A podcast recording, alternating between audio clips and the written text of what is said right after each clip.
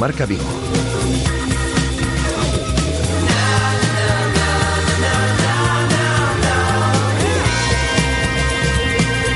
Rafa Valero.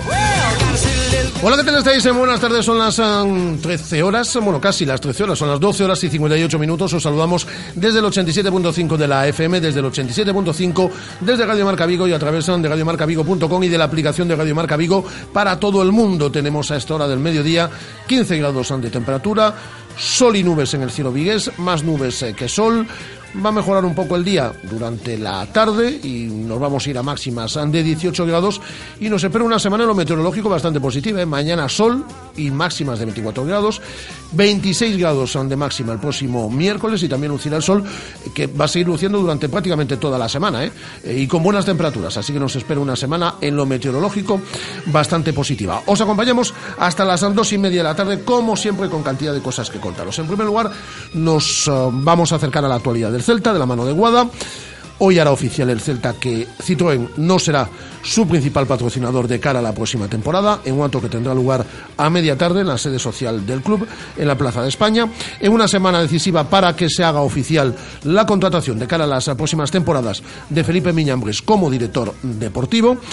Hoy no habrá noticia, pero sí la habrá a lo largo de esta semana y en un día después de que Nolito con dos golazos, pues eh, definitivamente entras en la lista que mañana hará oficial Vicente el Bosque para estar en la próxima Eurocopa de Francia. Dos golazos de Nolito en el día de ayer con una selección española repleta de debutantes que vencía por tres goles a uno ante Bosnia y con partidazo del futbolista céltico. Vamos a escuchar a Nolito, que estuvo ayer por la noche en eh, la sintonía de Radio Marca en Despierta San Francisco con David Sánchez. Entrevista que vamos a reproducir dentro de unos instantes. Y nos vamos a ir a Belgrado porque Goran Jorovic, como os contábamos el pasado viernes, es nuevo ayudante en la selección de Serbia, de su país y vamos a hablar con el exjugador del Celta Goran Jorovic. Y como todos los lunes vamos a poner la lupa a la actualidad del Celta con el gran Javier Mate y vamos a aderezarlo todo poniendo, en este caso, nuestra tertulia en celeste en manos hoy de Armando Álvarez desde Faro de Vigo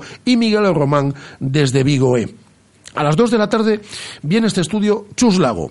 Acaba de publicar un libro que se basa en esa expedición que realizó ya hace varios años eh, al Polo Sur sobre huellas de gigantes. Es un libro muy recomendable, yo os lo digo. Y Chus Lago va a estar en este estudio a las 2 de la tarde. Y vamos a felicitar al Choco, que eliminaba al Badajoz y que está en la segunda ronda de ascenso a la segunda división B del fútbol. Uno de los goleadores, Hugo San Martín, estará con nosotros en el día de hoy. Y Guada va a repasar todo lo que ha sucedido en el otro fútbol y en el polideportivo durante el fin de semana. Y tenemos un regalito a eso de las 2 de la tarde, pero no os vamos a decir lo que es estáis atentos y a eso de las 2 de la tarde pues abriremos nuestras dos líneas telefónicas que ya sabéis que son el 986-436-838, 986-436-838 o el 986-436693. Ese regalito, regalazo para fieles oyentes de Radio Marca Vigo. 986-436-838 o el 986-436693. Y mensajes de voz. ¿Qué os parecen los dos goles de Nolito en el día de ayer? Eh, ¿Creéis que Felipe Miñambres ya será nuevo eh, director deportivo del Celta en cuestión de horas, en cuestión de días. Eh, ¿Qué os parece que Citroën ya no sea el principal patrocinador del Celta? Después de tres décadas, lo que queráis, mensajes de voz, mensajes gratuitos en nuestro número de WhatsApp, en el 618-023830, 618-023830. Y las redes sociales, donde somos tan activos, nuestra cuenta en Twitter, arroba Radio Marca Vigo, donde hemos colgado un nuevo marcómetro. Seguimos analizando la temporada de Celta. ¿Qué calificación le ponéis a Eduardo Berizo? Llevamos ya 529 votos. En un instante os contamos los resultados. Y nuestra página en Facebook, Radio Marca Vigo, y nuestra cuenta en Instagram de Radio Marca Vigo. Luego habrá que hacerse una foto con Chus Lago, que viene a este estudio a las 2 de la tarde y todo lo que queráis vosotros, porque vosotros hacéis la radio con nosotros desde aquí hasta las dos y media de la tarde, desde el 87.5, desde radiomarcavigo.com, desde la aplicación de Radio Marca Vigo. Son las 13 horas y dos minutos. Si os parece bien, solo si os parece bien, comenzamos.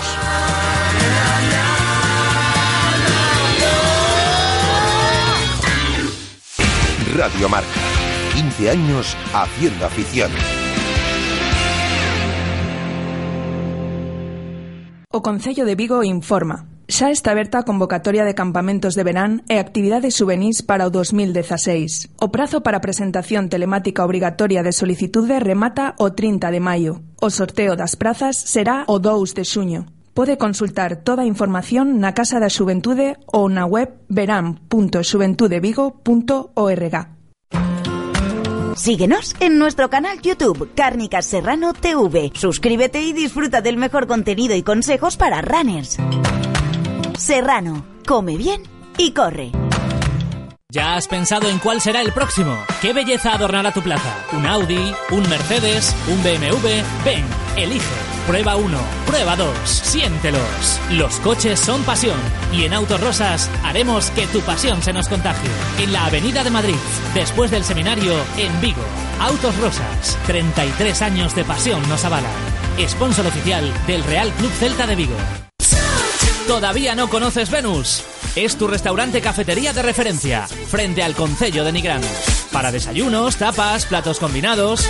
Disfruta este verano en nuestra amplia terraza. Y de lunes a viernes, tu menú del día con bebida, postre y café por solo 8 euros. Venus, en Nigrán, tu mejor opción este verano. Según las últimas estadísticas, el 80% de la población sufre o ha sufrido dolor de espalda y más de un 25% padece y sufre de hombro doloroso. Seguro que no han venido a nuestra clínica. Clínica de Fisioterapia y Osteopatía Sanare, la mejor receta para los dolores de espalda y hombro.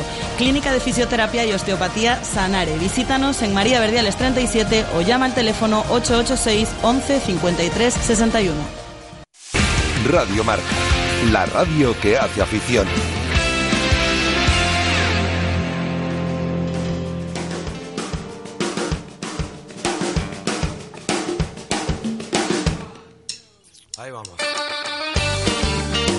Directo Marca Vigo.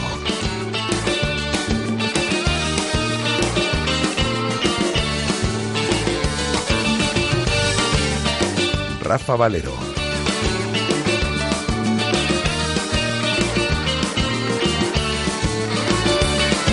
Déjame atravesar el viento sin documentos, que lo haré por el tiempo que tuvimos. Hola, Guada, ¿qué tal? Muy buenas. Hola, muy bien. Nolitazos en el día de ayer, ¿eh? Dos son goles de Nolito, dos golazos de Nolito ante Bosnia, un equipo repleto de suplentes, eh, pero si había alguna duda, que yo creo que no, pues Nolito estará mañana en la lista de Vicente del Bosque, en la lista definitiva de 23 futbolistas eh, que eh, participen en la próxima Eurocopa de Francia. Debuta, por cierto, España dentro de dos semanas en la Eurocopa. Dos golazos de Nolito. Vamos a escuchar dentro de un instante la entrevista que David Sánchez mantenía en la noche del día de ayer en Radio Marca con el futbolista sanluqueño, que suma ya siete, ocho internacionales, si no me equivoco, pero eran sus dos primeros goles en el eh, día de ayer con la selección española. Y en cuanto al Celta, por un lado, eh, Felipe Miñambres, eh, esta semana se resolverá el asunto, hoy no, pero sí en el transcurso de esta semana se resolverá su futuro y será director deportivo del Celta las próximas temporadas.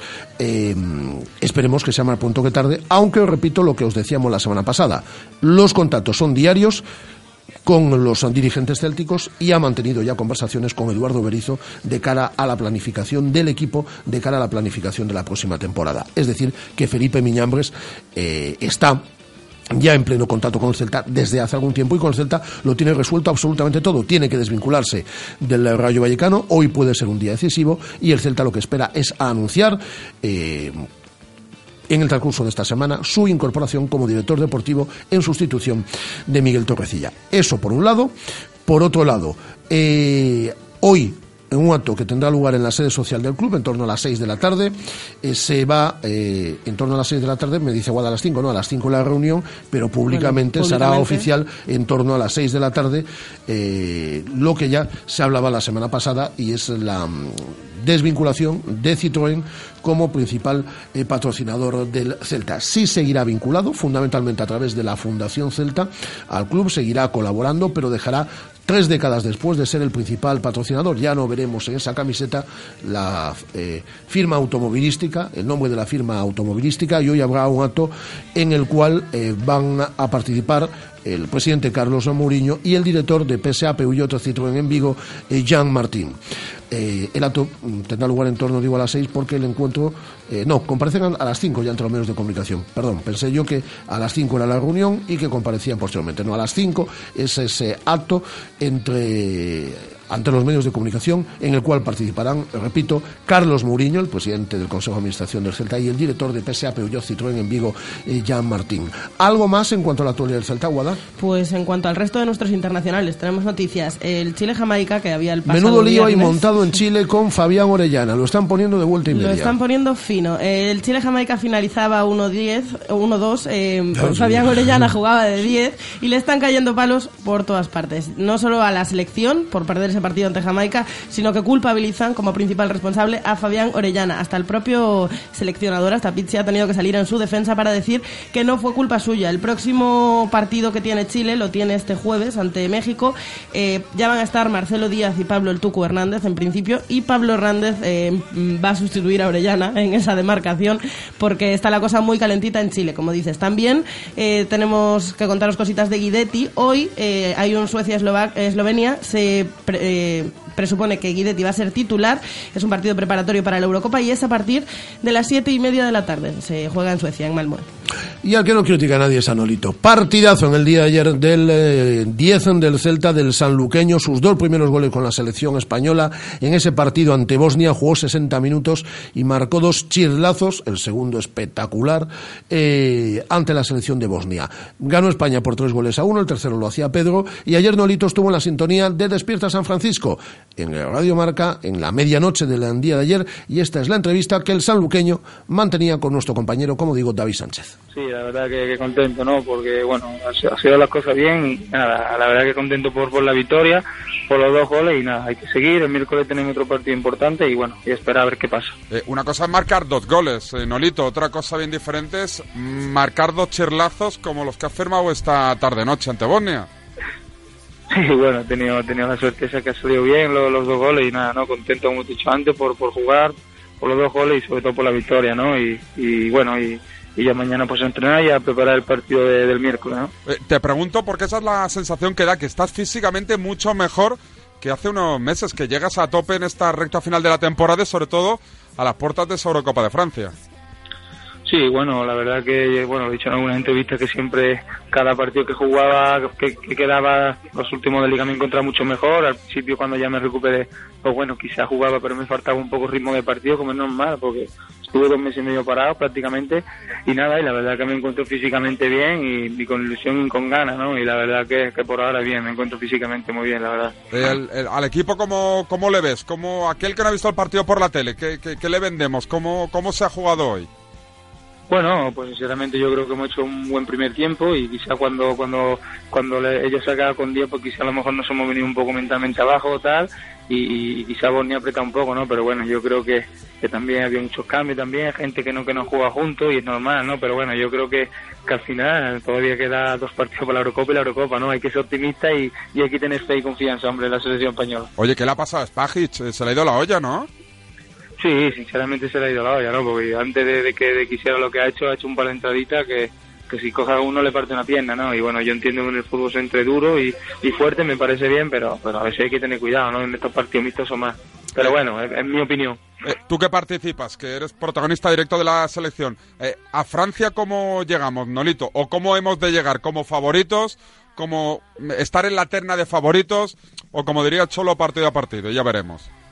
Bueno, nosotros, sinceramente, mi opinión es que hay que llegar con ilusión, con fe y con confianza, ¿no? Yo creo que hay que tener mucha confianza en la selección española y ya está, ¿no? Nosotros, no, no sé si hay que llegar de favorito, ¿no? Pero lo que hay que tener claro que, que la selección española tiene muy buena selección y muy buenos jugadores, ¿no? Y, y, y eso yo creo que es lo que lo ha demostrado en muchos años atrás, ¿no? Oye, ¿cómo visteis la final de Liga de Campeones ayer eh, con el grupo? ¿Cómo se vivió en esa concentración? Bueno, bien, ahí, ahí la vivimos bien y nada, al final, bueno, una pena una pena Juan Fay que, que, bueno, yo muy bien y tal, que falló el penalti y tal, pero bueno, la verdad que, que mira, la Champions le ha quedado a un equipo español y eso está bien, ¿no? Oye, eh, sí, todo el mundo que conoce a Juanfran habla maravillas de él.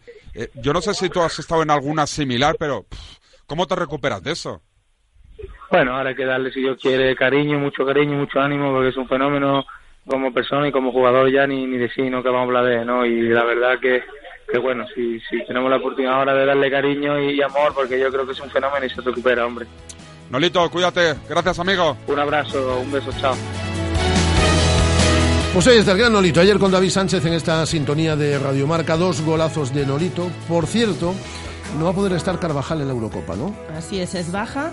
Eh, tiene una lesión de grado 2 en el iliopsoas derecho y tiene para más o menos 20 días, por lo que no le da tiempo a llegar a esa Eurocopa de Francia. Pues parece que quien va a sustituir en esa lista o quien tiene posibilidades es eh, Bellerín. Bellerín entró en la lista cuando Johnny. en el- a ver qué pasa, Guada. Entró Íñigo Lecue. Entró Íñigo Lecue, perdón, pero Bellerín eh, estaba por detrás de las opciones de Johnny en esa lista de jugadores eh, mm, invitados. Y, mm, y Johnny al final, pues eh, no pudo ir. Esa es la versión oficial. A la, a la selección española. Y tenía una oportunidad de oro para ir a la Eurocopa. Y ahora se estará echando las manos en la cabeza. No sabemos los motivos de Johnny, no han trascendido más allá, nada más que motivos personales. Respetables hasta que lo hasta que él cuente la historia, pues absolutamente respetable. Pero Johnny tenía serias opciones de poder ir a la, a la Eurocopa. Eh, o bastantes opciones de poder ir a la Eurocopa, de haber estado esta semana concentrado con el equipo de, de Vicente del Bosque. Eh, los trenes pasan muy pocas veces en la vida y este, eh, por juventud, pueden pasar muchos más para, para Johnny, pero es una auténtica pena, una auténtica desgracia, el, eh, porque tenía opciones, opciones serias con esa lesión de Carvajal de poder ir a la Eurocopa de, de Francia. Eh, hemos establecido comunicación con eh, Belgrado, con Serbia, así que si te parece, le estamos peinando, como siempre decimos, en un minuto saludamos a Goran Jorovic, que queremos hablar, en un minuto o no, en 20 segundos saludamos a Goran Jorovic, que queremos hablar con él, ya que hablamos de selecciones, que está trabajando ya con la selección de Serbia, ¿te parece? Así es, lo contábamos el viernes. ¿Y cómo no me va a parecer hablar con Pues venga, pues vamos a hablar con Goran Jorovic en nada, en un instante.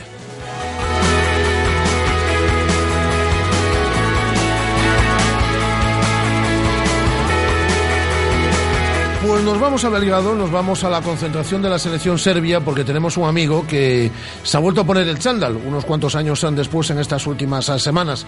Hemos hablado, recordáis, eh, con Goran Jorovic durante este año en varias ocasiones, nos acompañó también en el Estadio Municipal de Balaídos comentando un partido del Celta y desde hace varias eh, semanas, desde hace unos días, vamos, eh, está trabajando como entrenador ayudante en la selección absoluta de, de Serbia.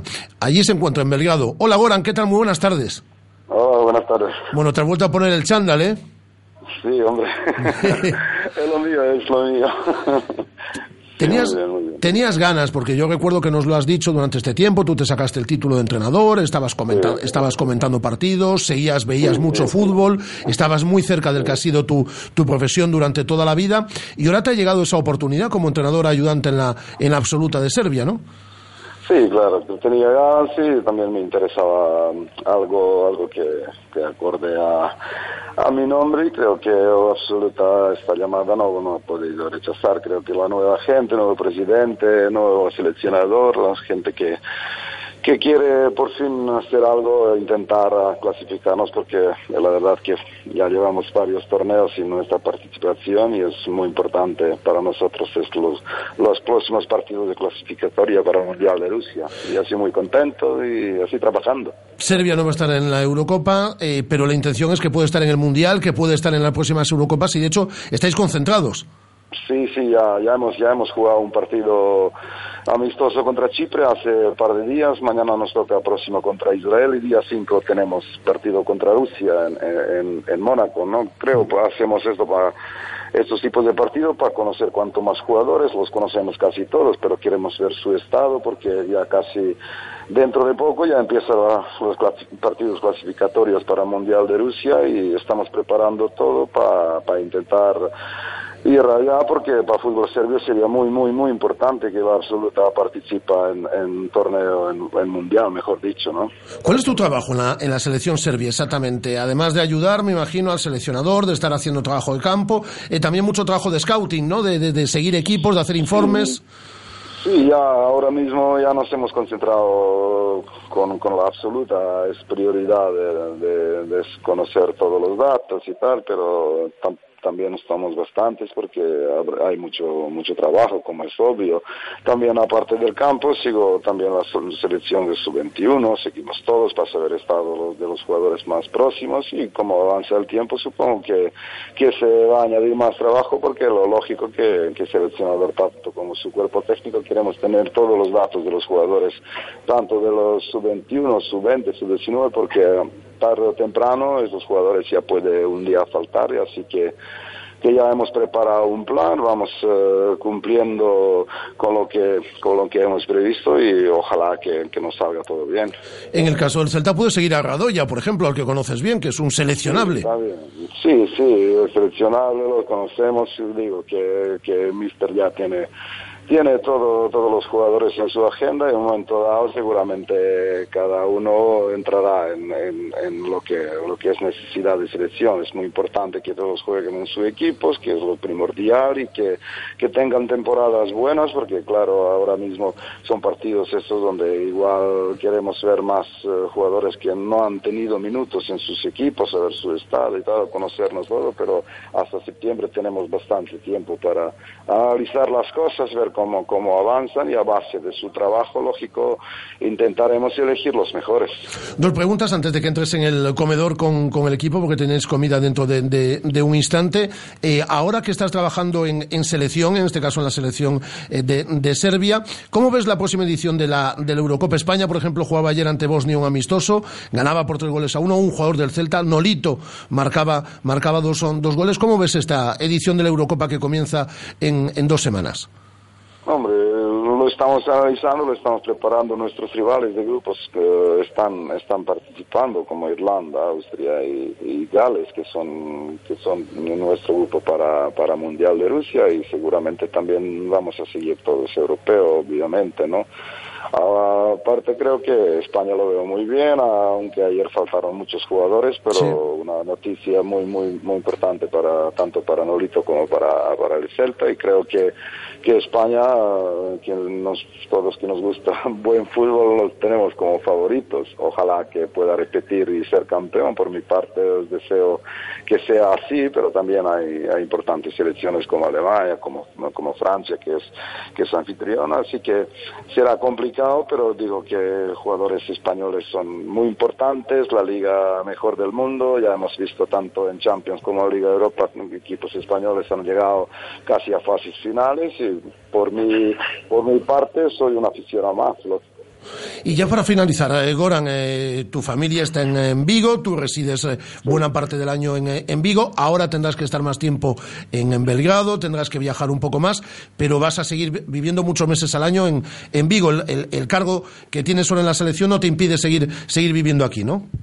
Hombre, no, habrá, habrá días donde tengo que viajar, pero obviamente mi dirección está fijada y si, si hay que viajar y hay que analizar y seguir jugadores, pues hará, pero es diferente que en club, me da más, más margen estar con mi familia y y esto creo que me, que me sirva como un trampolín para un día volver a España y entrenar allá, lógico. Eso es lo que esperamos, ese es el primer paso, ayudante en la selección de Serbia, en la selección de tu país, pero que dentro de no mucho te veamos en eh, banquillos de la, de la primera división española. Seguiremos en contacto, un abrazo muy fuerte, amigo, cuídate mucho. Muchas gracias, un abrazo, chao, chao. Un abrazo muy fuerte, 13 horas y 21 minutos, en la misma hora en tenía ahora comida con, con el equipo, con la selección de Serbia, a la cual se incorpora como, como ayudante Goran Jolovic, a quien conoce bien el gran eh, Javier Mate. Hola Javi, ¿qué tal? Muy buenas.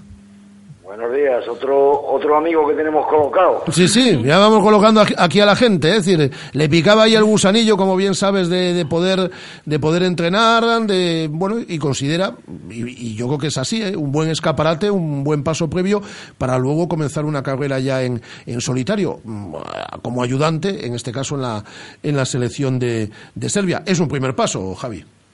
Además se lo merece, la verdad. Son personas. Mira, el, viernes estuve con Zoran Marik, ¿Mm? que fue el anterior entrenador de Raboya en, en la Boyovina. Sí.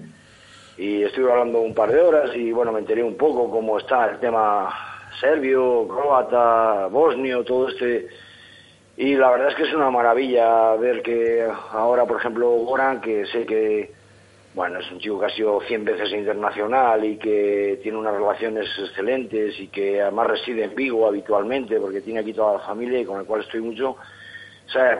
Y, y bueno, Soran también, Soran Marik, estaba entrenando a un, a un equipo de primera, terminó la temporada y como todos, pues está en un impasse de espera. Pero bueno, pues es, es bueno que, que estos ex jugadores del Celta también vayan a- vayan teniendo acomodo evidentemente y, para él personalmente pues es un gran paso el, el, el estar entrenando uno y el ser el ayudante del seleccionador el otro Eh, Nolito, bien es cierto, eh, Javi, que con un equipo con, con mucho debutante en el día de ayer, pero no, no deja de ser la selección española, un partido internacional ante Bosnia.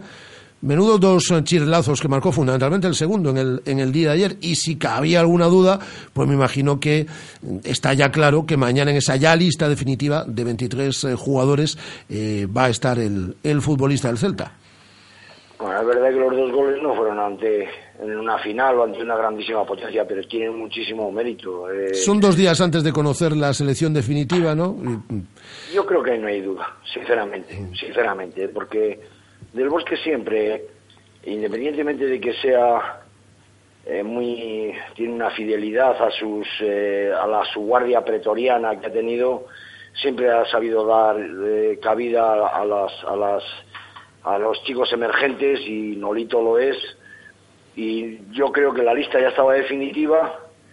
Lo que sí que ahora es que mm, Nolito ya nos va, nos va a tener un, un verano más entretenido. Porque, Sí, sí, sí. Porque no hace nada más que reivindicarse y cada, cada minuto que juega dice los 18 son poco, si son 18 millones de euros la cláusula y la verdad que lo está diciendo, no está diciendo, oye, mira que esto es poco, mira que esto es poco por sus grandes actuaciones, porque no deja de crecer, la verdad es que dices, bueno, pues que está atravesando un momento, no, no, pues que este, los momentos de él son este año 11 meses y uno porque estuvo lesionado, ¿no? Entonces, eh, la verdad es que son, fueron dos golazos para reivindicarse ante el seleccionador, ya digo que creo que no, porque ya lo, estaba lo suficiente, pero sí para decir a toda Europa, a todos los scouting, a todas las páginas web de fútbol, oye, mirar, este chico es, es, un, es, un puntazo de, de mucho cuidado. Mucho me temo que, que vamos a tener un verano entretenido con Olito. Sí, yo, fíjate lo que hemos defendido aquí durante este último año y medio, ¿no? Cuando se hablaba tanto, y yo insistía en que hay pocas posibilidades de que se vaya, hay pocas posibilidades de que se vaya, salvo que vengan con esos 18 kilos y sea además algo que le convence de verdad, hay pocas posibilidades que se vaya. Yo ahora soy de los que piensa, ya lo dije hace unas semanas, que si hace una buena Eurocopa, y yo creo que va a hacer una buena Eurocopa, yo creo que va a obtener participación en la Eurocopa, que es un escaparate excepcional, con el dinero que llega al fútbol a través de los nuevos contratos televisivos, yo creo que a lo mejor el partido que, que, jugó en el Vicente Calderón, Nolito, fue hace tres semanas, fue el último como jugador del Celta. Porque yo creo que alguien sí puede venir y puede depositar esos 18 millones porque va a estar un, en, un escap, en el mejor escaparate que puede tener el fútbol este verano, que es la, la Eurocopa. Sí, ahora mismo cabe pensar eso. De todas maneras, bueno, el fútbol la verdad es tan cambiante, sí. tan sorpresivo que es muy difícil eh, hacer cábalas de, de, de, del futuro, aunque sea el futuro más inmediato.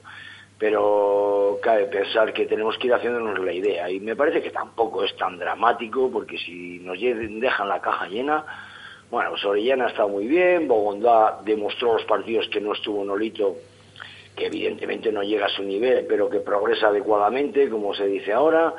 Y, y, y con 18 puedes, y con 18 puedes fichar y con 18 puedes ir a un, mercado y el mercado pues eh, eh, está lleno de jóvenes talentos que quieren lo que hace falta es eh, bueno pues acertar o por lo menos intentarlo. Me parece que ahora tenemos una cosa muy muy buena que es el perfil de jugador que queremos lo sabemos y lo sabemos muy bien. Y esto no es fácil, porque todos decimos, no, yo les quiero altos, rápidos, guapos, listos, en ataque buenos y en defensa mejores. Dice, claro, y Kim Basinger también con 28 años también estaba ocupada.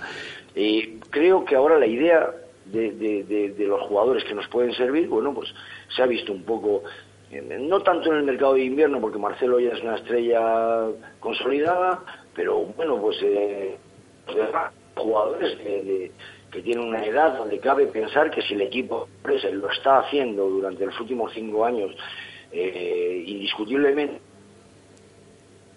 Javi. Sí, hola.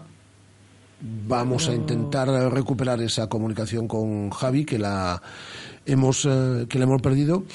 Mm, Decías que a ver si con esto era definitiva la entrada de Nolito en la lista de 23, que mañana tiene que ofrecer del bosque a partir de las 12, es la, A partir de las 12. la rueda de prensa. Pero yo creo que ya se ha trasladado el debate a si Nolito tiene que formar parte de ese 11 titular en la Eurocopa o si será Pedro el que forme parte del, del 11 titular de Del Bosque. Pero yo creo que el debate ya no está en si va a entrar o no en la lista.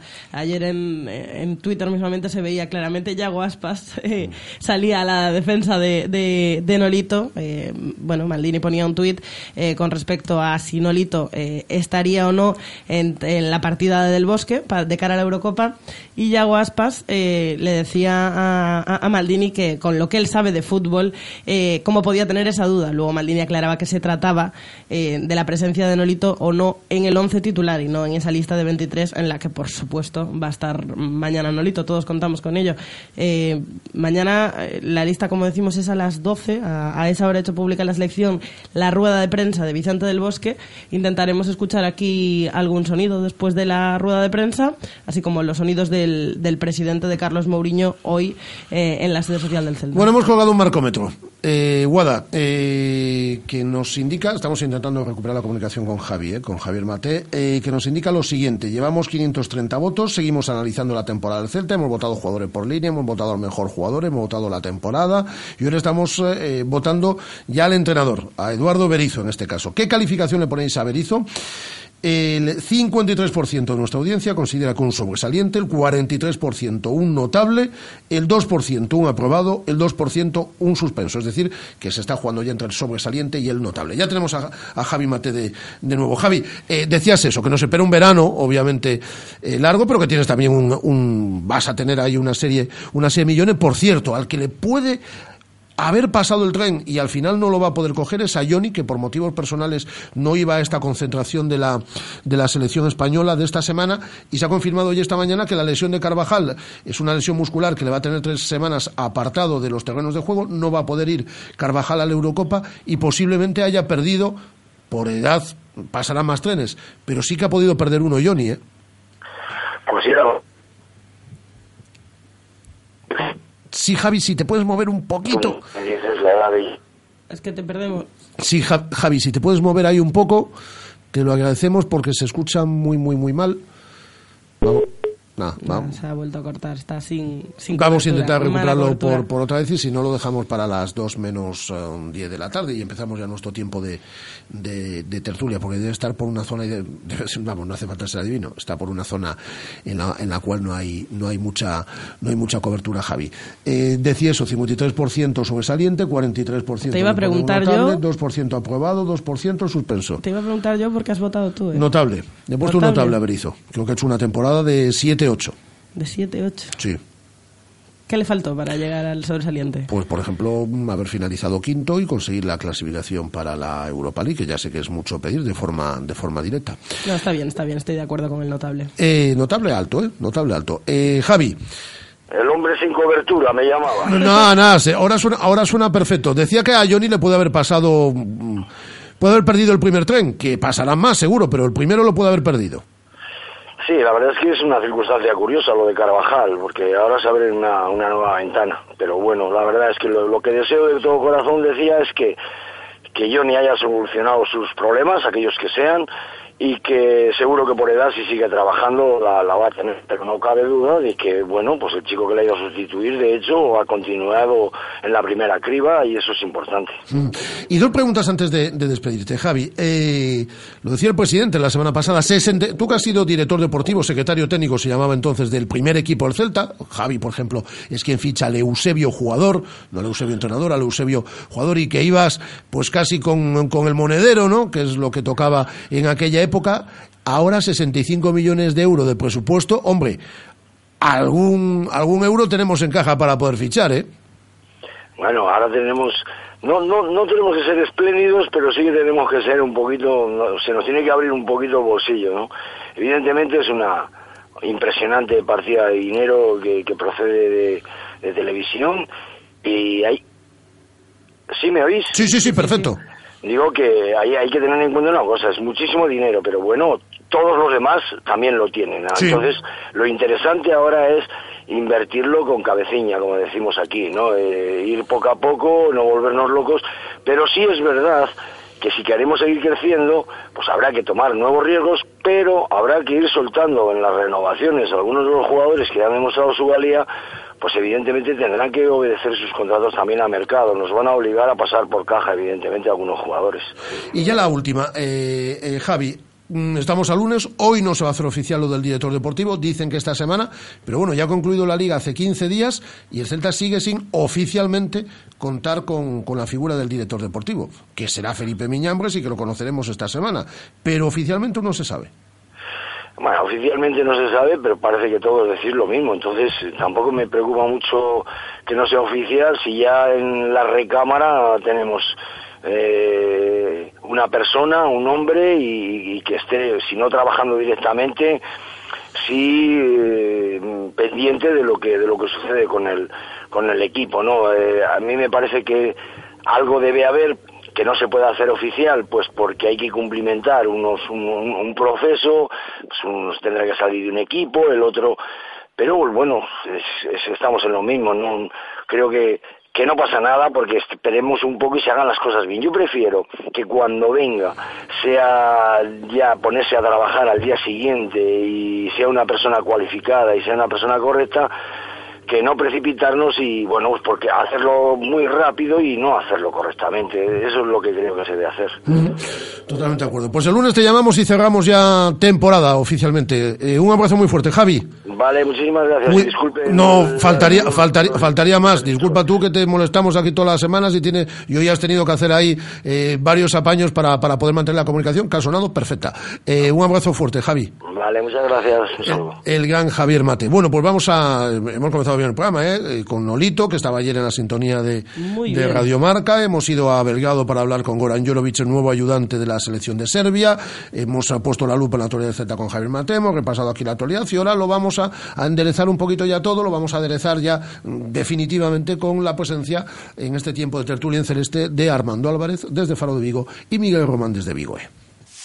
Radio Marca, la radio que hace afición.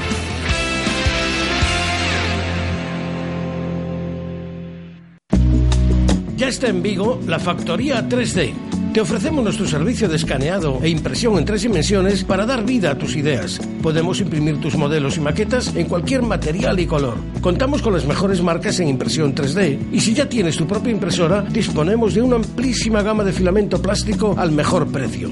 Visítanos en el Duayen 12 junto a la Puerta del Sol o calcula tu presupuesto de impresión al instante a través de nuestra web, lafactoría3d.es. Vuelve la carrera de obstáculos pionera en Vigo. Salta, corre, arrástrate, mójate, compite, diviértete. Desafío Bootcamp, arena, asfalto, monte. Individual o por equipos, tres categorías. 1 de octubre, Playa de Samil. Inscríbete. www.desafiosbootcamp.com ¿Cómo me apetece un chocolate caliente? En Churrería Bretema elaboramos nuestros propios churros y patatillas. Contamos con reparto a cafeterías. Estamos en las inmediaciones de La Miñoca. Fotógrafo Ángel Llanos número 12. Teléfono 986 29 67 22. Churrería Bretema. A tu servicio desde 1986. Con este anuncio quedas formalmente invitado a hacer tu BMW Serie 1 aún más deportivo. Con llantas de 17 pulgadas, faros LED, volante deportivo M y con todo el acabado M Sport de BMW. Porque ahora a tu BMW Serie 1 por 22.900 euros le incluimos el acabado M Sport, financiado por BMW Bank, solo hasta el 30 de junio. Hazlo más deportivo. Invita BMW. Más información en Celtamotor, carretera de Camposancos número 115, Vigo. Radio Marca, la radio que hace afición.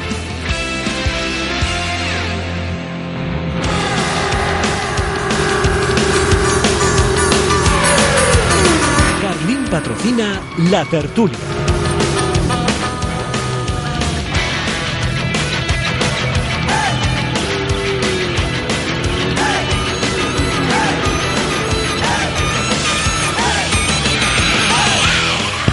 Pues aquí estamos de la mano de nuestros buenos amigos de Carlín en nuestro tiempo de tertulia en celeste en el día de hoy desde Faro de Vigo. Armando Álvarez, hola Armando, ¿qué tal? Muy buenas. ¿Qué tal? Buenos días, Rafa. Y Miguel Román desde Vigo, ¿eh? Hola Miguel, ¿qué tal? Muy buenas. Hola, buenas, ¿qué tal? Menudos dos golazos de Nolito en el día de ayer, ¿eh? principalmente el segundo.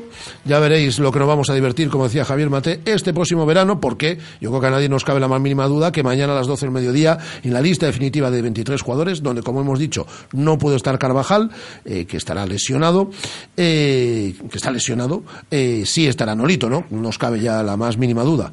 Sí, si había alguna duda o tenía del bosque alguna duda, ayer ya, ya se despejó. Yo creo que yo creo que tampoco tenía tenía dudas al respecto.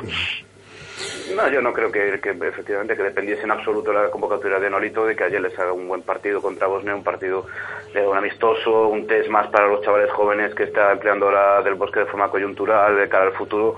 No creo que fuese un examen de, de consideración para otro tipo de, de jugadores. Ni creo que la valoración de, de, de, Nolito en el mercado vaya a depender tampoco de los goles. Es decir, que los clubes que están interesados en él, que lo siguen desde hace tiempo, ya conocen sobradamente sus características. Es un jugador aparte maduro, de 29 años. Pero bueno, está bien, siempre, claro, es un buen escaparate de la selección y siempre está bien marcar ese tipo de goles, ¿no?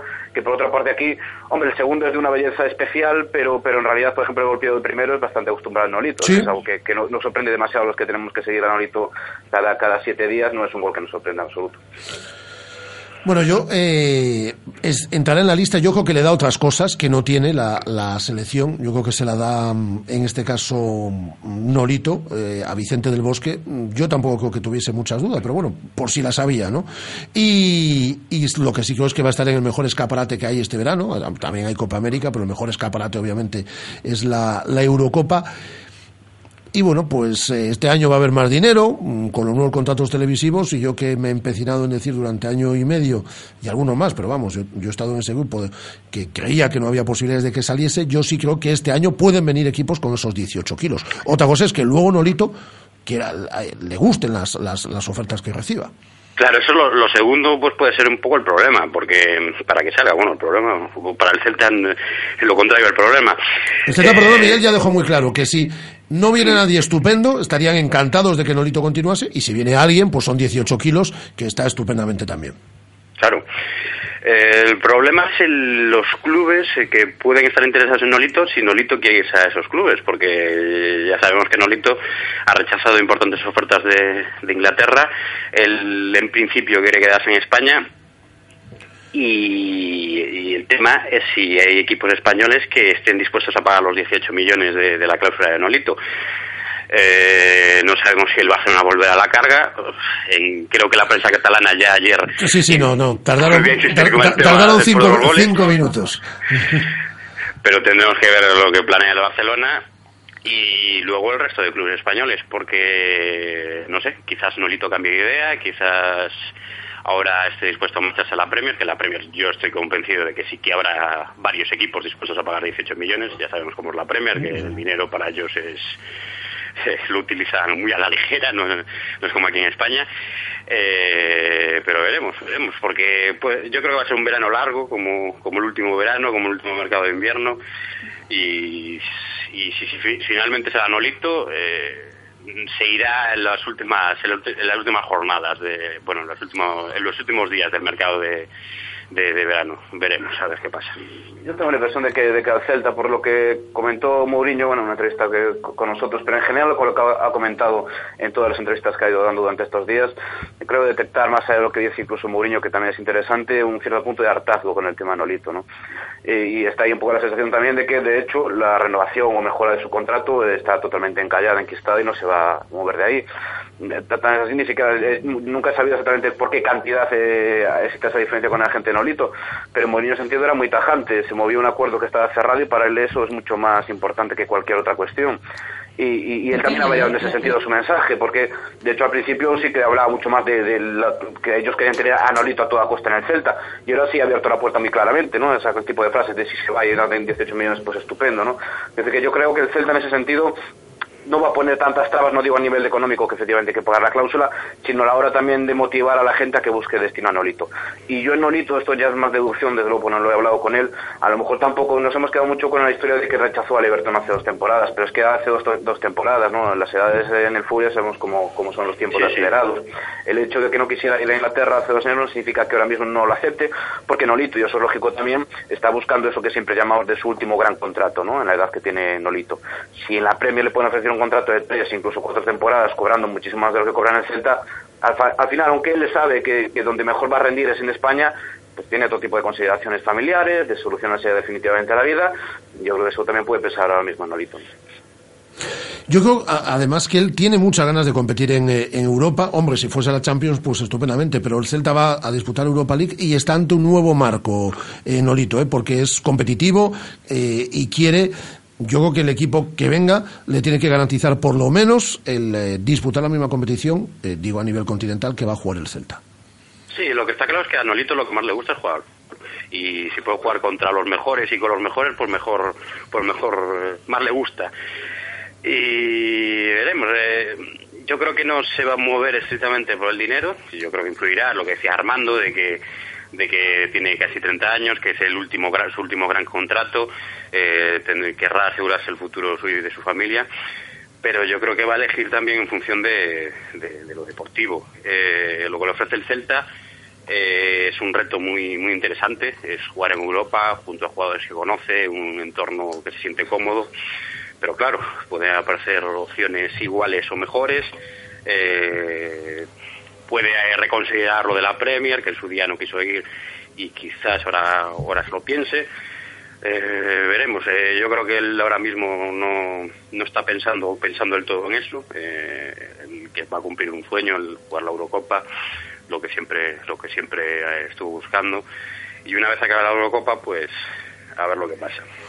Pero fíjate que yo que no creo, al final la- la- las compras siempre dependen de la voluntad de- del comprador, no del que quiere vender, ¿no? Porque al final es alguien que tiene que, que querer a un jugador y pagar lo que, el precio que se pone. Y puede ser que suceda, como decía Miguel, que sea en el último instante. Yo no creo que, deba llegar al último instante la cuestión de Nolito, ¿no? Porque realmente con Nolito la situación todos los compradores posibles la conocen perfectamente. El precio es uno. No hay posibilidad alguna de que el Celta flexibilice. No se puede establecer una partida, una partida de póker con el Celta por si se pone nervioso en el último momento y baja el precio. Es lo que es. Esto se sabe en el mercado. Se sabe que, que el Celta tiene ahora mismo una gran postura de fuerza porque no necesita ese dinero con urgencia, ¿no? Y el Celta, por otra parte, no puede estar pendiente de que ese jugador eh, tan importante para su proyecto pueda abandonar la nave en el último instante cuando ya quede muy poquito de margen para fichar un sustituto. Celta siempre puede presionar con la cuestión de que, aunque su tope es la cláusula, obligar al comprador a pagar el tema de los impuestos, aunque en realidad ya sabemos que oficialmente queda el jugador como el que paga los impuestos, pero eso siempre también encarece la, la operación. Por tanto, con esas bazas, el Celta sí puede marcarle una fecha más o menos aproximada a la gente de Norito para que encuentre ese comprador. ¿no? Y en ese sentido, yo no creo que debería que debiera alargarse tanto, tanto hasta el último instante la cuestión de Norito este verano. Aunque las cosas del Deportivo no nos tienen que importar demasiado, pero bueno, como es el eterno rival y la noticia acaba de producirse ahora, ya os cuento que el Deportivo acaba de hacer oficial que rescinde el contrato de Víctor Sánchez del Amo y que no continuará la próxima temporada a pesar de haber renovado pues hace unos hace unos meses. En- el que puede haber perdido un tren es Johnny por esa lesión de Carvajal. Eh, no va a poder estar en la Eurocopa, tiene una lesión muscular que le va a impedir eh, poder jugar en, tres semanas, por lo tanto no va a entrar mañana en la lista Vicente el Bosque. Y Johnny que por motivos personales renunció a, esa concentración de una semana con, con, con jugadores mm, a las órdenes de Vicente el Bosque, con jóvenes jugadores. Eh, puede haber perdido el primer tren eh, de ir a una, a una Eurocopa. Por lo menos posibilidades yo creo que iba a tener. Sí, posibilidades iba a tener, pero bueno, Johnny, Johnny es muy joven, es un, un muy buen jugador, le queda mucho por, por, por madurar, por aprender. eh, yo creo que es un jugador que, que va a ir a más, que después de una temporada como esta, en la que quizás vio un poco cortada su progresión, porque la progresión iba siempre hacia arriba y eh, es lo que hablaba Berizzo durante la temporada, que está en una etapa meseta. Eh, yo creo que la temporada que viene va a seguir subiendo su nivel y no sé lo que ha pasado, supongo que será conociendo a Johnny además, que es un que es un chaval muy que le gusta mucho, muy competitivo, muy que le gusta mucho eh, aprender y progresar, supongo que sería algo algo bastante grave, eh, pues no tengo ni idea de lo que, lo que ha sido, pero sí, pu- pudo ser una oportunidad perdida, pero yo creo que le, le, le llegará más en el futuro. Depende también de lo que suceda con la, con la Federación Española, el cuerpo técnico, si sigue el bosque o no. En esta etapa, además, eh, se ha querido formar más equipo que selección incluso y se ha contado siempre mucho con las categorías inferiores.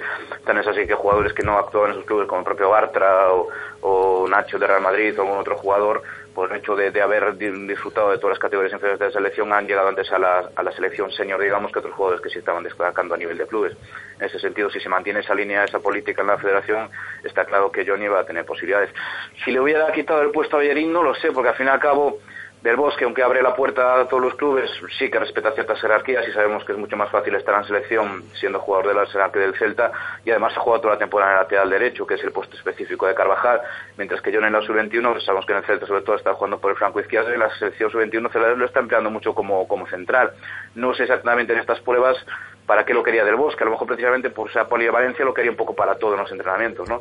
Pero yo dudo que le hubiese sacado en este, en este momento concreto el puesto a Bellerín por, por cómo se produce la, la baja. Pero sí que creo que de cara a un futuro próximo, eh, Johnny tiene las puertas de la selección absoluta abiertas.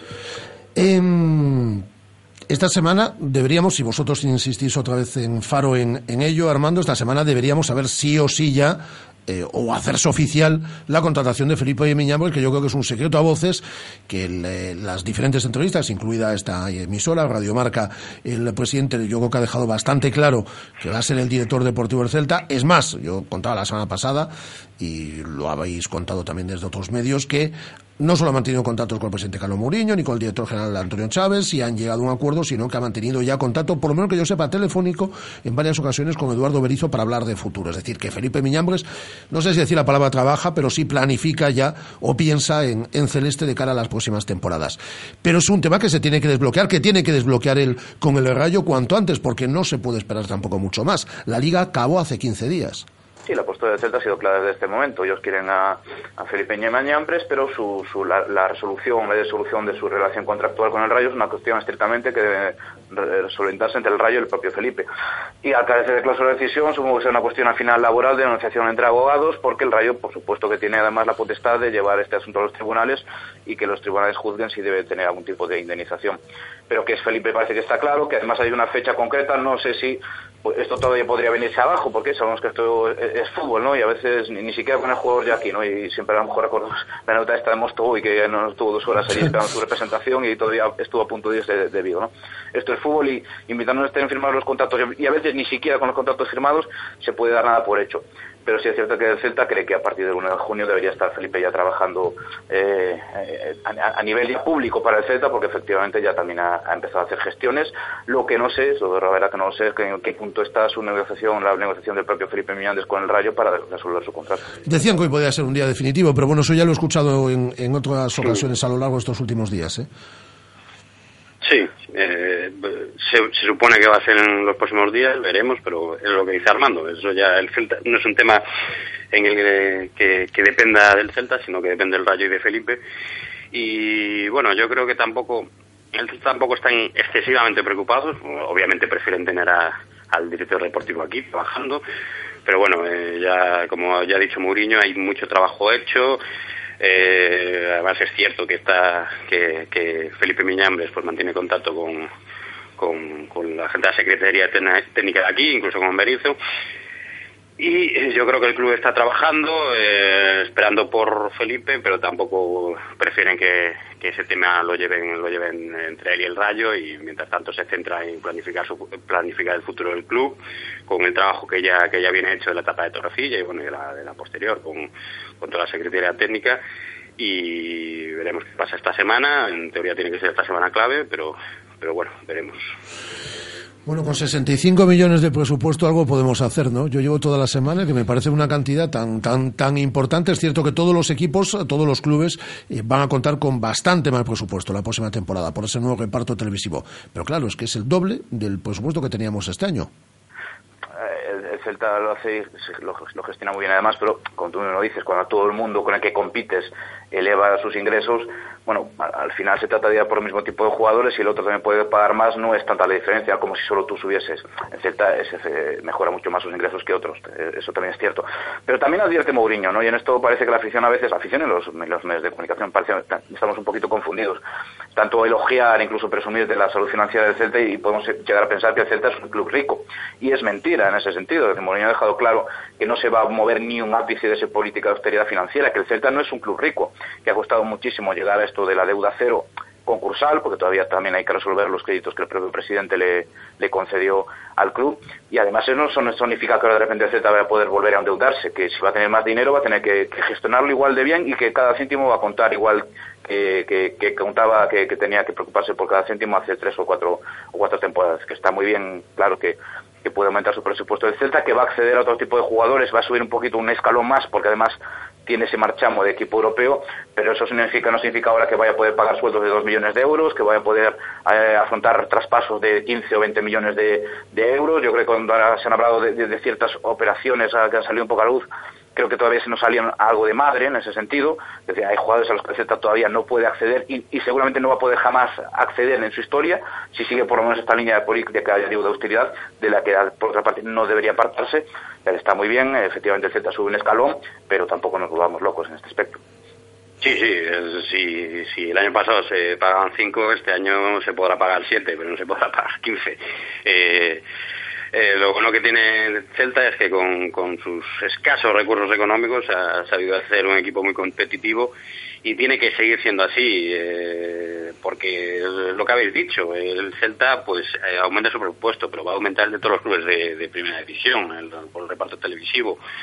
Eh, los rivales los rivales pues están están igual que tú los que los que te tenían los que te llevan una gran ventaja pues te la seguirán llevando aunque tú te- aunque tú aun- aunque tú tengas mayor presupuesto ahora Eh, por eso el Celta no, bueno, yo supongo que, ellos ya, ya trabajan, ya, saben cómo trabajar, de no volverse locos. Eh, Mourinho lo ha dicho muchas veces que no está dispuesto a, dispu- dispuesto a que a, a el club. Eh, eh, lo que ha dicho muchas veces también de que prefiere un año, eh, 10 años en primera, siendo el décimo de primera, que un año que un año en Europa.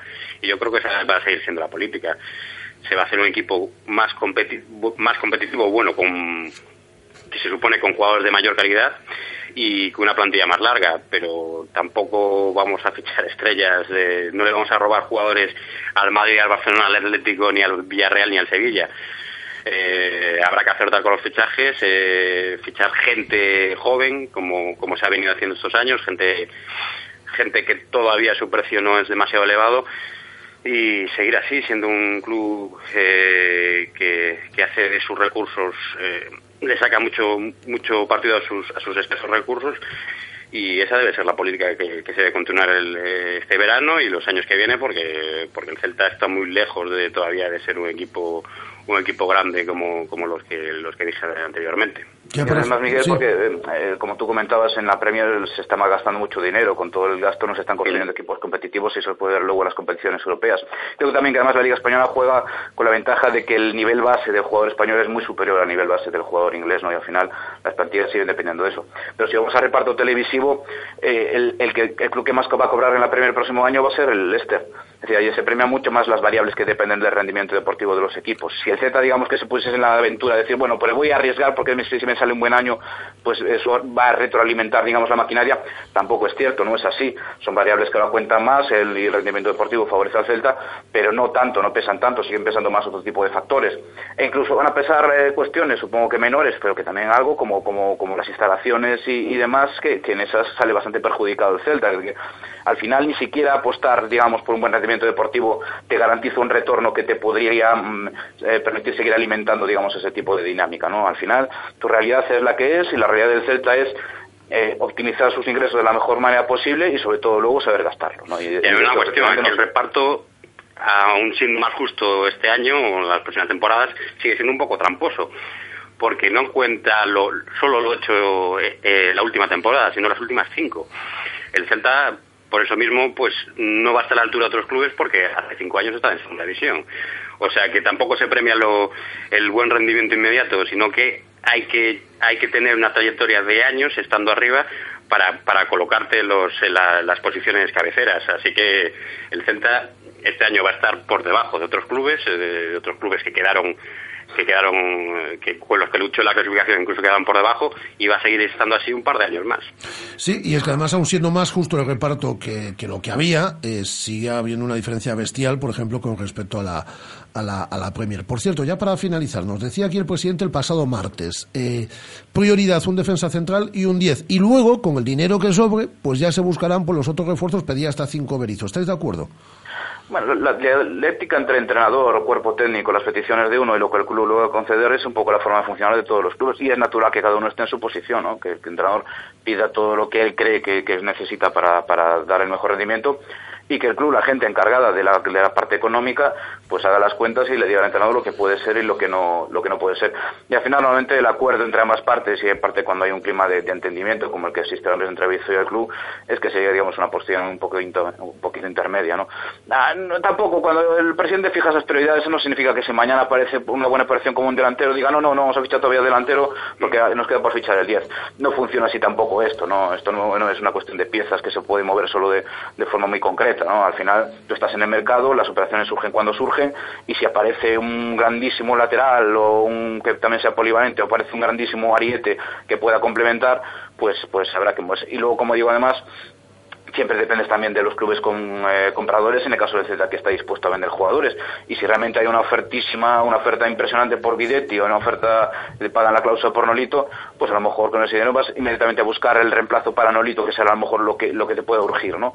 Yo lo que creo es que el Celta, en este sentido, se puede mover con tranquilidad en el mercado, porque si se le van jugadores van a ser siempre a, a buenos precios, y porque tiene una base muy consolidada y muy hecha. Desde que el hecho de jugar Liga Europa no significa que de repente tengas que hacer 17 cambios en la plantilla, ni mucho menos. En principio se habla eso de solo 2, 3, 4 refuerzos porque los necesitas para, para, para distribuir mejor los, los, el desgaste de la próxima temporada.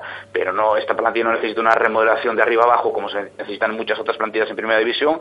Pues vemos, por ejemplo, Miguel Torrecilla, las tareas que tiene que emprender en el Betis, que sacó ya la lista de, de, del otro día y no paraba de decir nombres de nombres que yo ni siquiera sabía de jugadores que existían, que parecer el Betis un poco al estilo del Deportivo de Bendoiro tenía muchos jugadores por ahí. En el Celta no es así, es decir, Felipe va a llegar y en principio, salvo que los clubes compradores te obligan a hacer otro tipo de, de, operaciones, en verano, bueno, importante por supuesto, pero, pero con unas tareas muy concretas y muy definidas. Yo creo que la, la, la, diferencia que hay respecto a la pasada temporada con este presupuesto más elevado es que el año pasado pues hay peticiones que hizo Berizzo que no se pudieron cumplir o que se cumplieron tarde, como el caso de, de, del atacante de banda derecha que al final llegó en el, en el mercado de enero Bobú. Eh, en este caso pues va a haber mayor margen. Yo creo que el club la intención del club sí es que traer todo lo que le, lo que le pide Berizzo. Eh, si es posible, obviamente, claro, porque si, si no hay ningún jugador que se adapte a las características y sea asequible económicamente para el club, pues no lo, no lo pueden hacer. Lo Pero yo creo que en esta ¿no? temporada, Que tú- pues sí que se van a hacer mayores esfuerzos en este sentido porque hay mayor margen y también se tiene en cuenta pues que la exigencia va a ser mayor y que, que la plantilla no puede estar tan coja en algún sentido como en la, como, como la temporada pasada y yo creo que ahí sí que se va a notar un poquito pues el presupuesto, el presupuesto superior que tiene el Celta respecto a la pasada temporada Eh, más que en hacer grandes fichajes sino en cumplir todas las peticiones de Berizzo en que la y hacer una plantilla más larga y con, con gente en el banquillo pues que pueda que pueda que, que pueda ser eh, pueda salir las unas partes y aportar calidad lo que quizás lo que faltaba el año pasado con con jugadores que tuvieron muy pocos minutos y algunos que prácticamente ni, ni participaron siendo siendo ya una plantilla cortísima. De todos un par de noticias decía primero que el tiene un problema que trabaja con dos interrogantes. Bobú ya se supone que hasta el mercado, hasta el próximo enero no va a poder jugar. Y siendo además un jugador como era, que dependía tanto del físico, la rotura del tendón de Aquiles es una, sele- una lesión especialmente preocupante, en el sentido de que, bueno, al final era una de sus grandes cualidades, por ejemplo, el salto, hasta qué punto él va a poder recuperar el salto, y también una cierta edad. No digo que no pueda recuperarse al 100%, pero te tiene, vas a tener ese interrogante ahí.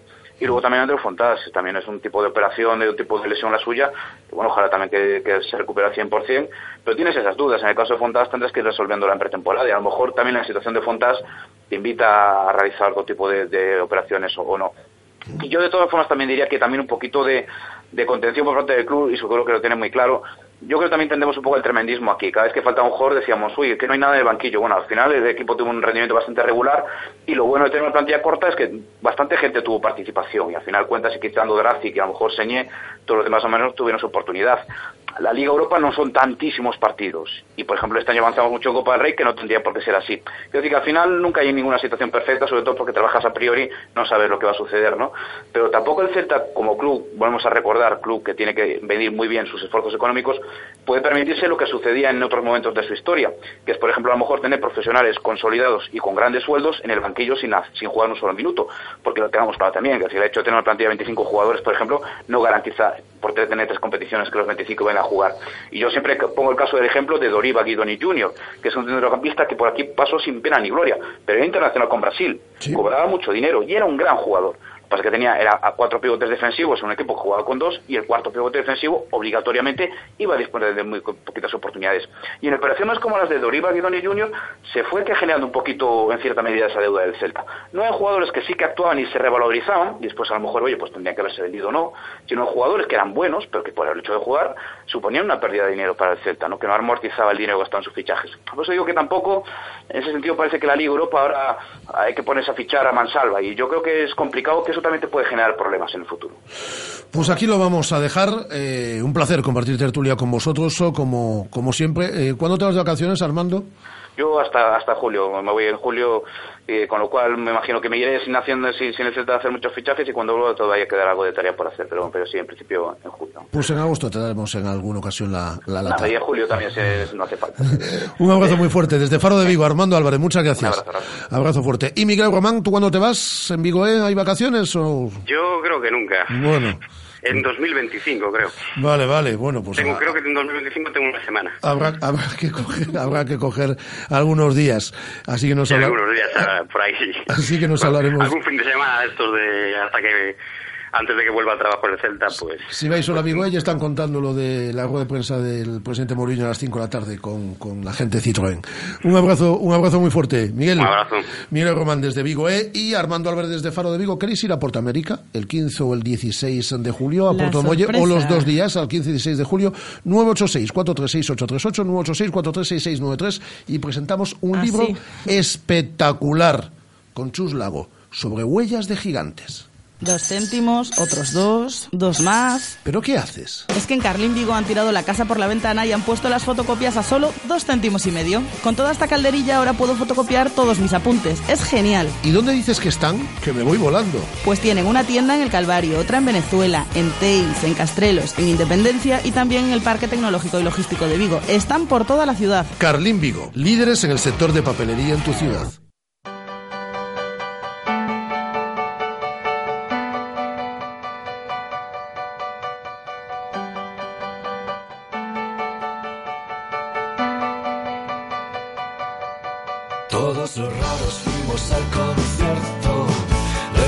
Bueno, tenemos un pase en el día de hoy eh, para Portamérica, 15 y 16 de julio en Porto Domoy, espectacular. A lo largo de esta semana iremos regalando, pero así en cualquier momento del programa para los oyentes eh, fieles. Así que tenemos una primera llamada, Carolina. Puede ser Carolina. Hola Carolina, ¿qué tal? Muy buenas. Hola, buenas. ¿Quieres ir a Portamérica, no? Quiero, sí. A ver, a ver si puedo. Vamos a ver, una pregunta muy fácil. Si eres eh, fan de Portamérica, te vamos a preguntar Soy, en el día de hoy, ¿lo eres? Pues entonces es súper fácil. Sí, Dentro del hecho. cartel de este año, de los dos días, 15 y 16 de julio, que me digas tres artistas. Vale, esa creo que me la sé. A ver. Eh, a ver, Love of Lesbian. Sí. Estoy poniendo por ahí. ¿Sí? Pues ayer una pista. León Benavente. Sí, señor, con nuevo disco, sí, señora. Y eh, Molotov. Y Molotov también, que además abre el cartel del primer día, del viernes. Pues tienes un pase para los dos días en Portamérica. Enhorabuena, ¿eh, Carolina? Qué bien, muchas gracias. Oye, si te llaman del Estudio General de Medios, que escucha las 24 horas del día Radio Marca Vigo, ¿vale? Vale. Gracias, Carolina, y enhorabuena, no cuelgues, que nos quedamos con tus datos. Eh, mañana, El o pasado, o el otro día, atentos. la gente lo que tiene que es, eh, es estar atenta a esta sintonía y puede llevarse premios como este, un pase para los dos días de Portamérica. Sobre huellas de gigantes. Hola, Chuslago, ¿qué tal? Muy buenas tardes. Buenas tardes, ¿qué tal? Estoy disfrutando una barbaridad. Está muy bien escrito, pero no hace falta que lo diga yo, porque yo solo voy a leer las dos primeras líneas del prólogo de Rosa Montero, que es alguien en el mundo de la literatura, y dice, este libro es un prodigio, no lo vas a leer, lo vas a vivir, y va a ser una experiencia inolvidable. Independientemente de que seas amiga de Rosa Montero, no se regalan los elogios a través de, un prólogo, y es que es, está tan bien escrito, transmite tanto, de todas formas, Rosa Montero, espectacular, que lo diga. Bueno, yo, vamos, es que yo sí que lo admiro. Y soy amiga desde que me ha hecho entrevistas como alpinista, desde que se ha leído cosas que yo he escrito. O sea, de, de ahí viene nuestra mutua admiración y amistad, ¿no? Y, y bueno, son mis dos pasiones, escribir y hacer montaña o hacer expediciones polares son mis dos pasiones. Entonces, si las puedo conjugar, imagínate. Es fantástico. De hecho, es tu tercer libro, eh, Chus, pero llevabas tiempo, ¿eh? Sin publicar. Llevaba tiempo sin publicar y entre este y el anterior, pues escribí algún cuento y es una cosa que retomaría porque me encanta. Y, y sí, porque por mi trabajo no podía. mm, Escribir es una profesión y esto hay que estar metida durante muchas horas al día y yo no las tenía. Lo he hecho, pues eso, en mi tiempo libre y fin de semana, verano. eh, le he dado muchísimas vueltas. Ha sido un libro muy difícil porque está como cosido a tres, a tres hilos, ¿no? Una cosa es lo que iba pensando durante la expedición, otra cosa es lo que iba viviendo durante la expedición y otra cosa es eh, lo que me llevó allí, ¿no? Entonces, bueno. Claro, es que nos cuentas esos 59 días de expedición en el Polo Sur, finales de 2008, eh, principios de 2009, pero es que esto comienza una madrugada de Navidad del año 2004, es decir, cuando, mm, ponernos en situación, cuando estamos todos en casa con, con, con la familia y estamos ah, pues eh, tomando la copita de, de vino y de cava y, y- y con el turrón y celebrando las Navidades, en esa madrugada de Navidad del año 2004, ¿tú qué estabas haciendo, Chus? Pues estaba subiendo al monte Vinson en solitario y bueno, pues eran 54 grados bajo cero, allí no salió nadie de su tienda, había unos también unos rusos un poco más abajo, las condiciones no eran, pero bueno, era mi 40 cumpleaños y me parecía una razón muy poderosa para, para cumplir el sueño, quería, quería estar ese día en la cima, no fue unos segunditos.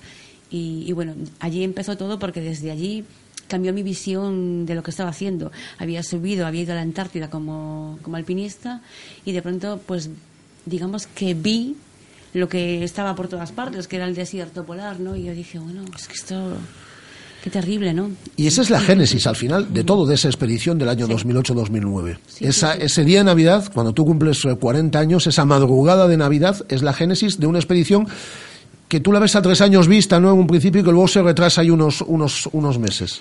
Se retrasa un año más, Mm. pero sí, sí, que como bien has dicho, eh, ahí se encendió ¿no? la pregunta. Y, me, bueno, es que yo era un alpinista, estoy acostumbrada, estaba acostumbrada a escalar, había vivido entre montañas y de pronto aquel espacio tan abierto, tan, tan sin nada, pero sin, sin nada. Y además gris, aquella madrugada era muy gris, era como una, una cosa un poco bastante, un poco bastante espantosa. Y me quedó así como la pregunta en, en el aire y también por qué los exploradores polares habían querido ese reto, ¿no? Entonces eso me hizo, bueno, pues me hizo pensar, averiguar, buscar y desde luego mm, quise ir. Y no, ¿y por qué ese giro? Porque, por ejemplo, tú eras alpinista, tú subías montaña, por ejemplo. Es decir, aquí sí que tengo que tirar un poco de chuleta, porque aunque yo lo tengo pres- presente, tengo que recordar el día que es el 26 de mayo, por ejemplo, del 99. Tú te conviertes en la tercera mujer en escalar el Everest sin ayuda de oxígeno artificial. Eh, tú habías eh, hecho cantidad de ascensiones, pero es un giro también en la forma de, de, de- afrontar un- un- un- una aventura, porque esto no deja de ser una, una aventura. Entre una montaña y una expedición polar, es que la diferencia es toda. Lo único que, que por así decirlo, por buscar una similitud, es que es un, un medio mm, salvaje, que hay nieve, eh, que las esos, esas que son situaciones límite, ¿no? Pero luego, pues, eh, una cosa es la verticalidad y otra la horizontalidad, y hay muchas diferencias, y ahí eso mentalmente fue, fue todo un reto, ¿no? Porque no, no ves a dónde va- avanzas cada día. Dentro de todas esas eh, diferencias que encuentras entre una cosa y la otra, decías, son ambas situaciones límites. Es igual de complicado, es igual de duro, es igual de difícil. Sí, una tiene un riesgo más inmediato, como es una montaña, que cualquier cosa ya te lleva a la catástrofe, hay que estar muy atento, ¿no?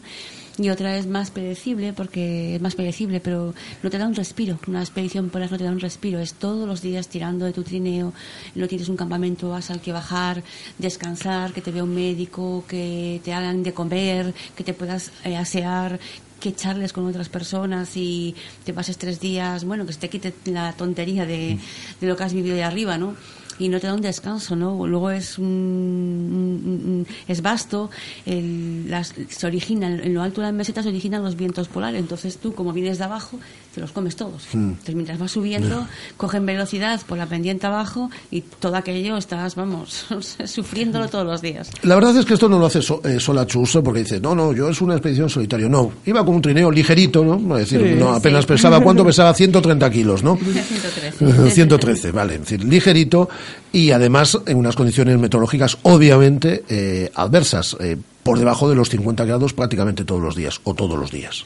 Sí, es que mm, si había algo que mm, duro en esa expedición era primero el paisaje en el que parece que no te mueves del sitio durante Sí, es- 24 es horas. hielo, hielo, Es hielo, hielo, hielo, hielo. Claro, y 59 días así, rutinario en cuanto a las cosas que tienes que hacer cada día. Esto lo cuentas muy bien en el libro, es decir, es eh, una lucha no solo contra, contra la naturaleza, en este caso, y contra, la- el- y, y contra los, eh, las adversidades que te puede poner el escenario en el cual tú te estás moviendo, sino que es una, eh, es una lucha también contra uno mismo, porque es dos meses, imaginaros, ¿eh? dos meses, pues prácticamente es haciendo lo mismo, haciendo todo rutinario, el mismo paisaje, el mismo... Claro, esto, esta rutina que yo establecí, pues me aseguraba pues el, el éxito. O sea, hacerlo Claro. sí o sí, 25 kilómetros, sí o sí, pase lo que pase. Pero al mismo tiempo era esquizofrénica, ¿no? O sea, eso a mí me, me costó muchísimo. Y luego, pues cuando quería que se me ocurrieran cosas para entretenerme, no se me ocurría nada. Claro. Y cuando quería acabar la- apagar, el- desconectar el cerebro, decir, no quiero pensar en esto, no había forma humana de hacerlo. Es decir, que fue una lucha mental como no había vivido nunca, ¿no? Es que mentalmente es brutal. Eh, decía Rafa, eh, bueno, y, y lo, y lo vemos en el libro, temperaturas de 50 bajo cero. Sí, sensaciones térmicas de, de 50 bajo cero. ¿Cómo se vive así? ¿Cómo se pasan 59 días así? Porque yo he leído las baterías del GPS eh, pegadas al cuerpo. ¿Qué tenías que hacer? Claro, la única energía la única fuente de calor en toda la Antártida era yo. Es el ser humano que si, si comes y te alimentas bien, pues generas calorcito y entonces, bueno, la ropa sí que te ayuda, pero no genera calor. Tienes que generar tú y ella te la guarda, por así decirlo, para que nos entendamos, ¿no? Entonces, bueno, y aparte, pues eso, todo lo que son los aparatos electrónicos de los que dependes muchísimo para teléfono satélite, por ejemplo, si quieres sacar vídeo, imágenes, es decir, el GPS también, incluso medicamentos como los colirios eh, para la vista. Todo eso tiene que estar eh, pegado a tu cuerpo porque es que si no se descarga o se congela. Entonces, bueno, era estar atento a tus cosas, a tus objetos, a todo. En el, em, voy a leer un parrafito del, del libro, es del día 51, del 31 de diciembre, estoy muy navideño, como ves, es decir, pero eh, veíamos que cuatro años antes de la expedición, aquella madrugada de Navidad, en el día de tu cumpleaños, eh, ¿dónde estabas? Y en el día 51 de la expedición, que es el día 31 de diciembre del año 2008, así comienza el, el, capítulo, el capítulo A hombros de un gigante, eh, dice, dice Chus, esta noche es fin de año. Mis pensamientos viajan por un instante a la casa de mis padres, donde toda la familia se reúne para cenar, brindar, comer las uvas y abrazarse. Me gustaría escuchar sus voces sí, y contarles que por aquí todo va según lo esperado. No les diría, por supuesto, que siempre hace un tiempo de perros y la cosa no mejora ni siquiera ahora que estoy a punto de alcanzar el plató y que debería sentir ya la influencia del anticiclón. Y que dentro de una semana habré llegado al Polo Sur, aunque ya deben de saberlo. Mi madre habría dicho, dichoso Polo Sur, porque ¿qué puede haber más impo- importante que estar juntos en unas fechas como estas? Y es que además vuelves a elegir las fechas de Navidad. Bueno, te pilla justo en la parte final. Claro, porque el verano antártico Claro. te cuadra que pasas el- los, los, los, los meses centrales es eh, diciembre, noviembre, todos esos son... Entonces me cogen, me cogen en plena Antártida. Entonces era gracioso que, te- que las dos navidades las pasara sola, mis dos cumpleaños solos, los fines de año, de, de- sí, el fin de año, ¿no? Y, y bueno, y luego sigo contando que bueno, que los echas de menos, pero si te pones a pensar en ello, ¿no? Que allí no hay nada que te recuerde la Navidad, es decir, no hay humanos, no hay canciones, no hay nada que te recuerde la Navidad, entonces es una cosa que, que es mejor evocar, pero bueno, un poco por encima. Y además tuve la mala suerte de no poder cargar baterías y llamar y felicitar ni, ni hablar con ellos. Hay un desgaste físico importante, es decir, lo cuentas también en, en el libro y se ven en unas fotos que acompañan y en un reportaje que en el año 2009 emitió Canal Plus, que fue uno Sí. de los patrocinadores. Es decir, hay un desgaste físico y eso que te habías preparado a conciencia, ya no solo en lo mental de lo que hemos hablado, sino en lo físico, con un trabajo entrenador personal. Es decir, bueno, físicamente, además, tú siempre se ha cuidado, pero requería un esfuerzo especial, pero aún así sufriste una barbaridad. Sí, porque es el frío el que te desgasta, ¿no? Y después que, que el trineo pesaba el doble que yo. Entonces mover el, el trineo, pues todo, iba perdiendo kilos el trineo, evidentemente voy consumiendo combustible y comida, viva cada día pesando un poquito menos, pero yo también. O sea, es que yo llegué allí con 57 kilos y acabé con 47 kilos. Entonces, bueno, era esqueleto 10 puro. kilos en dos meses. Sí, sí, era un esqueleto. Yo perder unos cuantos kilos ya ves que no claro. me sobran. Entonces eh, era increíble, ¿no? Cuando te, me desnudaba en la tienda decía, bueno, ¿esto qué es? Es puro hueso, me podía contar los huesos. Entonces, bueno, el esfuerzo es... Era, era tremendo, pero también el frío desgasta muchísimo, ¿no? Al trasladarlo al papel, al ponerte delante del ordenador, me imagino que has tenido que quedar muy contenta, ¿no? Leyendo, releyendo, y porque es que ha quedado muy bien. Muchas gracias, me encanta. O sea, es que yo creo que... Es que transmite, es decir, además de que está bien escrito, eh, transmite, que yo creo que es muy importante. Es decir, lo que uno se pone, es decir, vas a decir, no, no, pero la que estuve allí fui yo, pero es que uno se pone en tu piel durante esos, eh, Pues durante ese esos era mi meses. objetivo, ¿no? Porque me gusta y yo creo que, así como por ejemplo, pues la... la- la Eso sí, ha actividad- tardado mucho en escribirlo. Desde el año 2009 tenías que haberlo escrito antes, Chus. Sí.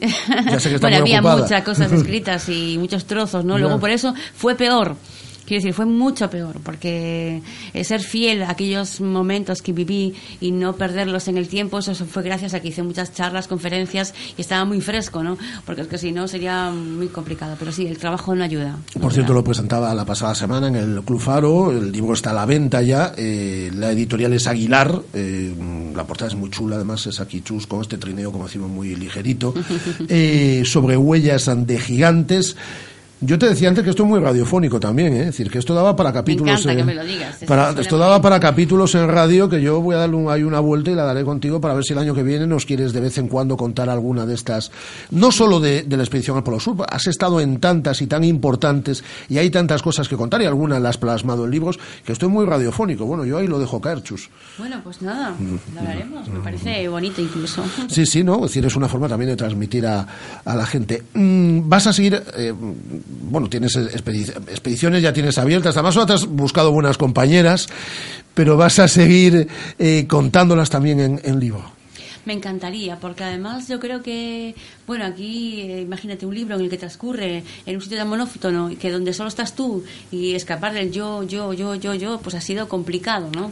Por eso hablo de los gigantes también, porque es que si no solo me encontraba yo allí. Y me encantaría escribir sobre otras personas y ellas creo que se lo merecen, porque desde luego eh, han demostrado ser unas compañeras fantásticas, creo que es muy enriquecedor. Pues- y- y- y espero que sí, claro que sí. Pues ahora que llegue el verano, algún día llegará el verano, de verdad, Chus, eh, que, la, que, que- que la gente se acerque, porque ahora tiene más tiempo y tal, a la lectura de libros como este. Eh, sobre huellas de gigantes, editorial Aguilar. Chus Lago, un placer que nos visites en estos estudios nuevamente de Radio Marca Vigo. Gracias, Rafa, encantada. Radio Marca. 15 años haciendo afición. O Concello de Vigo informa. Convocatoria aberta Programa Municipal de Axudas Antidesafiuzamentos e para gastos de suministro e alimentación 2016. Presentación de solicitudes ata o 15 de xuño. Podes consultar as bases no tabuleiro oficial de anuncios da Casa do Concello, nas unidades de traballo social e na páxina web do Concello de Vigo, vigo.org. ¿Harto de tener que volver a llevar tu coche para que te lo limpien de nuevo? Nace en Vigo Stop and Clean. Lavamos completamente a mano todo tipo de vehículos, limpieza de tapicería, cuero y realizamos también pulidos de carrocería. Especialistas en sistemas de transporte, portabicicletas, portaesquís, portamotos. Stop and Clean. Casiano Martínez 39 Bajo, en Bouzas. Llámanos al 986 13 51 43 y reserva. Ah, y a los oyentes de Radio Marca se os invita a un café mientras esperáis por el lavado. ¿Cómo me apetece un chocolate caliente? En Churrería Bretema elaboramos nuestros propios churros y patatillas. Contamos con reparto a cafeterías. Estamos en las inmediaciones de La Miñoca, fotógrafo Ángel Llanos número 12, teléfono 986 29 67 22. Churrería Bretema, a tu servicio desde 1986. ¿Ya has pensado en cuál será el próximo? ¿Qué belleza adornará tu plaza? ¿Un Audi? ¿Un Mercedes? ¿Un BMW? Ven, elige. Prueba uno, prueba dos, siéntelos. Los coches son pasión y en Autos Rosas haremos que tu pasión se nos contagie. En la Avenida de Madrid, después del seminario, en Vigo. Autos Rosas, 33 años de pasión nos avalan. Sponsor oficial del Real Club Celta de Vigo. Llega el nuevo Renault Megane. Absolutamente nuevo. Absolutamente Megane. Y por 150 euros al mes será absolutamente tuyo. Descúbrelo en la red Renault. 49 meses, entrada 2.157,83 euros, TAE al 7,76%, última cuota 8.058,60 euros. Ver condiciones en Renault.es. Oferta RCI Bank válida hasta fin de mes. Rodosa, tu concesionario Renault en Vigo, Nigán y Cangas.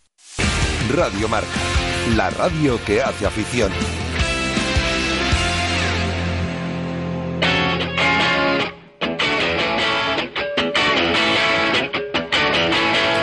¡Qué maravilla! El eh, Choco está en la segunda ronda de la fase de ascenso a la segunda división B. Empató ayer a dos tantos en Badajoz y eso que iba ganando, ¿eh? El partido por cero goles a dos. Marcó Hugo San Martín, uno de los goles. Hola Hugo, ¿qué tal? Muy buenas. Hola, buenas tardes. Y esta tarde pendiente el sorteo, claro. Sí, claro, dos horas, ¿no? Sí, dos horas y media. Sí, sí, efectivamente, a las 5 de la tarde. Sí, ¿no? bueno, a las 5 menos cuarto, porque el de, el de ascenso a la segunda Ah, bueno, división bueno. al final se cambió a mañana, eh, a las 5 menos cuarto de la tarde, ese sorteo. Bueno, Hugo, eh, ¿qué, qué tal, cómo estás? ¿Cómo fue la llegada, la vuelta, eh, después de, de- de lo vivido ayer, de esa jornada histórica para el Choco? Fue increíble, ahora teníamos una alegría inmensa todos, ¿no? La gente emocionada y hemos hecho historia, ¿no? Como decían ayer el Presi. Y que siga. Oye, Hugo, eh, muy bien en el partido, eh, por, por lo que hemos podido seguir desde aquí, eh, porque parecía, llegado el descanso, el comentario general era cómo va a sufrir el Choco en la segunda parte, porque ya os habían empatado ese partido, ya ibais 2-2, estabais con uno menos, eh, y finalmente hicisteis una segunda parte espectacular, ejemplar, y en la que pudo llegar incluso el tercero por parte del Choco. Sí, la verdad es que no pintaba muy bien. ¿eh? Cuando nos juntamos todo esto y nos miramos, no pintaba muy bien. Pero bueno, sabíamos que nos iban a atacar por fuera, centros laterales que nos iban a meter muchísimos, que es lo que ellos eh, mejor tienen, y teníamos que hacerlos fuertes dentro ¿no? a la hora de despejar los balones. Y, y fuimos muy fuertes, creo que no tuvieron ninguna ocasión clara de gol. Eh, oye, Hugo, eh, el final del partido y ya cuando llegáis, como siempre, hay cuatro tontos, porque los tiene que haber en todas partes, que fastidian la fiesta. ¿Qué pasó? No, la verdad es que yo tengo que decir que la afición del Badajoz me pareció totalmente ejemplar, pero siempre hay cuatro energúmenos, ¿no? Y cuando nos estábamos, cuando estábamos llegando al, al campo, en vez de colocar el bus donde suelen colocar lo que es dentro del estadio, nos lo dejaron, gente del Badajoz dijo que teníamos que dejar fuera y andando hasta el campo, ¿no? Y en esos 100 metros, donde no había ningún tipo de seguridad, ni cordón, ni nada, pues estaban unos 100 espe- radicales de ellos que nos estaban esperando. Nos escupieron, incluso sacábamos medio a las manos eh, llegando al campo, lamentable. Lamentable. Bueno, pues eh, a seguir pasando rondas, a conseguir ese ascenso y si no se consigue el éxito ya está garantizado Hugo con, con lo que ha hecho el equipo y, ya se ha conseguido premio mayor pasando esta ronda ante un histórico como el Badajoz y pendiente al sorteo hoy a las 5, pendientes del sorteo hoy a partir de las 5 menos un cuarto. Un abrazo fuerte Hugo. Otro. Hugo San Martín, el goleador, el delantero del Choco, que estará en esa segunda ronda de la fase ascenso a la segunda división B. Ahora Guada nos resume en un instante todas las otras cosas que han pasado este fin de semana. Radio Marca, 15 años haciendo afición.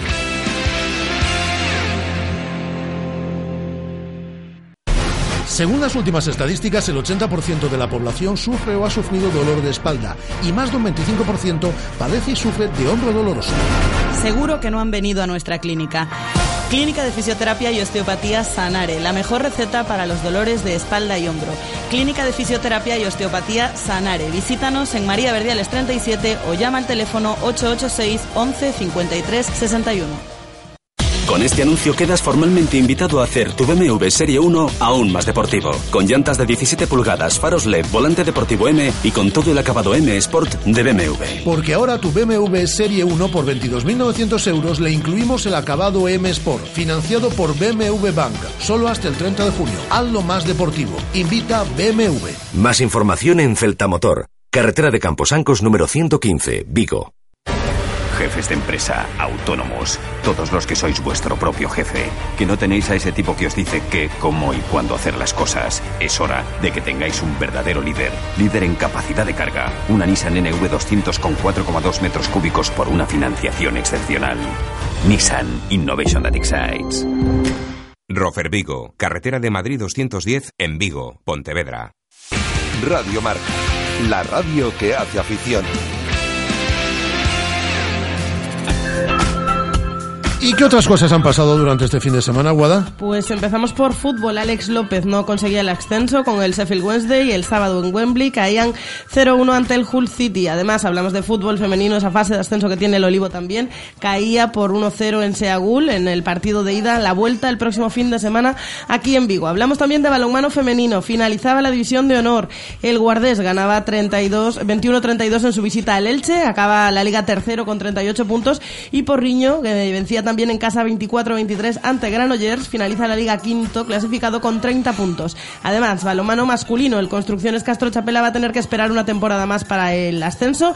El sábado se quedaron sin opciones al perder los dos partidos primeros de la fase y ayer despidieron la fase con victoria ante el recién ascendido Tolosa en el Campeonato Europeo de Triatlón y para Triatlón eh, celebrado este fin de semana en Lisboa. Antonio Serrat consiguió un meritorio vigésimo cuarto puesto en la que fue su primera participación y la triatel, atleta paralímpica Susana Rodríguez se hizo con la medalla de bronce.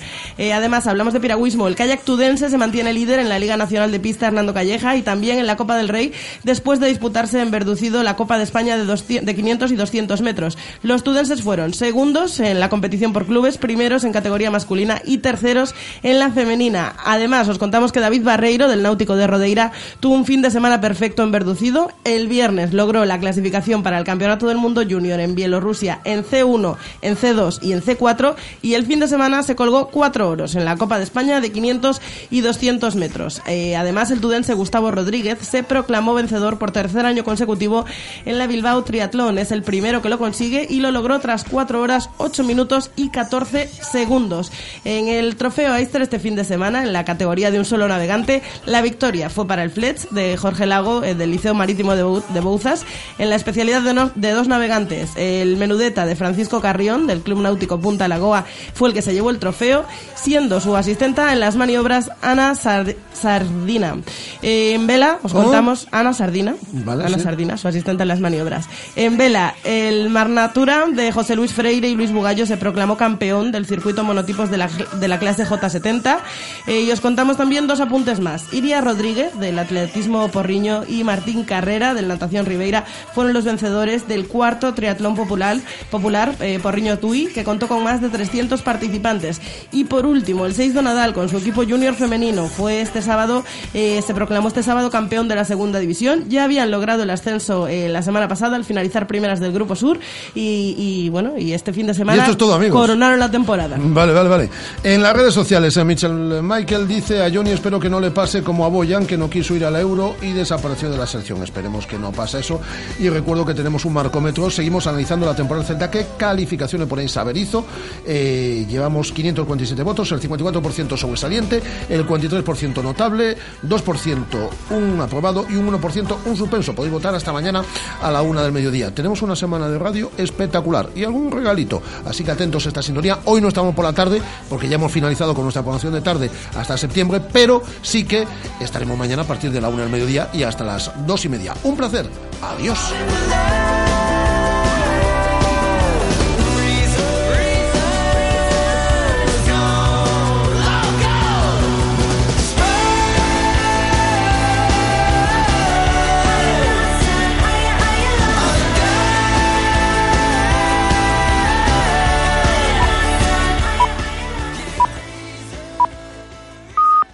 Son las dos y media de la tarde, la una y media en Canarias.